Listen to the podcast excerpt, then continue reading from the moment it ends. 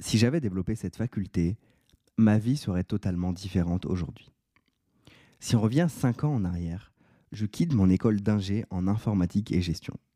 Je fais le choix de m'orienter en école de commerce. J'achète la formation Spark de Franck Nicolas. En L3, licence 3, je lance Tendance Cheval, un e-commerce sur la mode hippique. J'ai envie de mettre en application les concepts théoriques que j'apprends à l'école et j'ai envie de rembourser l'emprunt que j'ai fait.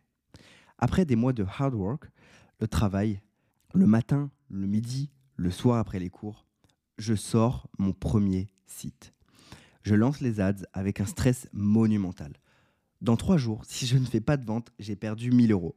En tant qu'étudiant, c'est énorme pour moi. Quelques heures passent, je suis en train de faire les courses dans une grande surface quand soudain, j'entends une notification de mail. Elle est là. Ma première vente, c'est elle. Je fais ma toute première vente sur Internet. Je saute littéralement de joie dans le magasin. Je suis tellement, tellement heureux. Long story short, 14 jours plus tard, je ferme le shop. C'est violent. J'avais un ROAS positif, retour sur investissement publicitaire positif, mais après les taxes, je suis négatif.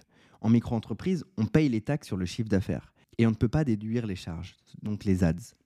Et puis, je n'avais pas la patience d'attendre six mois à l'équilibre avant de commencer à gagner de l'argent. Quelques mois plus tard, je lance un autre shop qui s'appelle La Bonne Idée. C'est un shop pour trouver des bonnes idées de cadeaux. Quelques temps plus tard, j'en lance un autre, Revolut, qui était un monoproduit. Des surchaussures pour les gens qui veulent rentrer chez soi sans salir le sol. Oui, je ne connaissais pas la banque à l'époque. Avec ces sites, je génère aussi quelques milliers d'euros de chiffre d'affaires. Mais ma dette s'accumule. Il y a peu de marge. Après les taxes, je perds de l'argent. Et puis, je ne me sens pas ultra aligné sur la qualité des produits.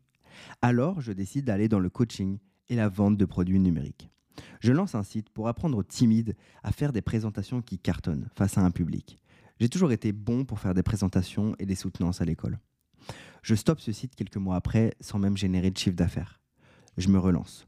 Dans la culture cette fois de la positivité, de la joie et de l'enthousiasme, avec un projet qui s'appelle Cultivateur d'enthousiasme. Cultive ton enthousiasme. Petit à petit, j'oriente mon message vers l'accompagnement de thérapeutes pour les aider à se développer sur Internet. Ça marche bien, mais ça me saoule d'aider des gens qui attendent tout de moi mais ne font rien. Alors, j'arrête. Je me dis, putain, en fait, ce qui les bloque, c'est leur mindset.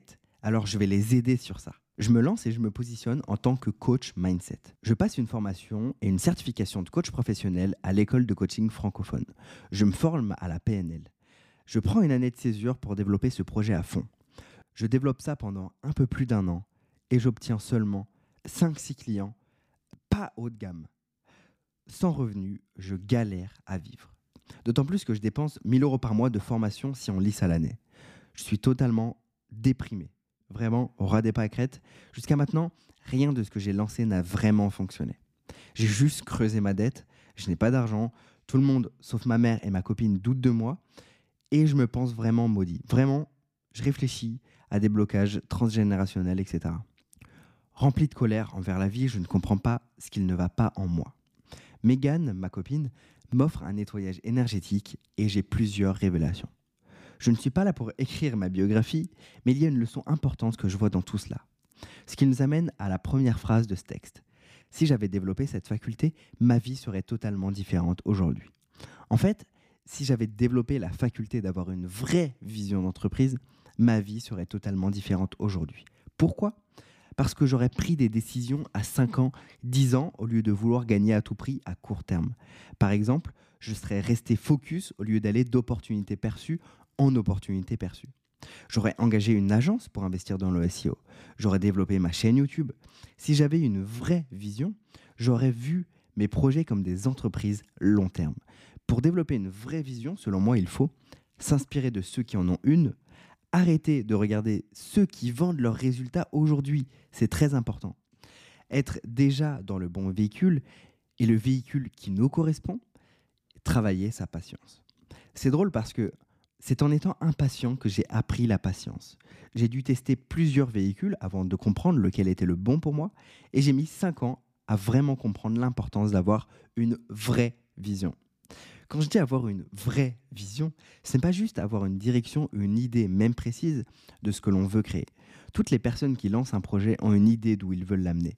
La plupart des gens savent ce qu'ils peuvent atteindre. J'avais moi-même une vision et une direction à 5 ans. Mais quand je dis une vraie vision, c'est avoir la capacité de prendre des décisions aujourd'hui qui n'auront de réels impacts que dans ta vision 5 ans. C'est facile d'avoir une vision 5 ans. C'est simple de penser 5 ans. Mais réellement prendre les décisions long terme qui vont payer seulement dans 5 ans est plus difficile. Si on effectue uniquement nos actions pour préparer l'année d'après, on pense et on agit à un an, pas à cinq ans. J'espère que tu comprends la subtilité, c'est vraiment important pour la pérennité de ton entreprise.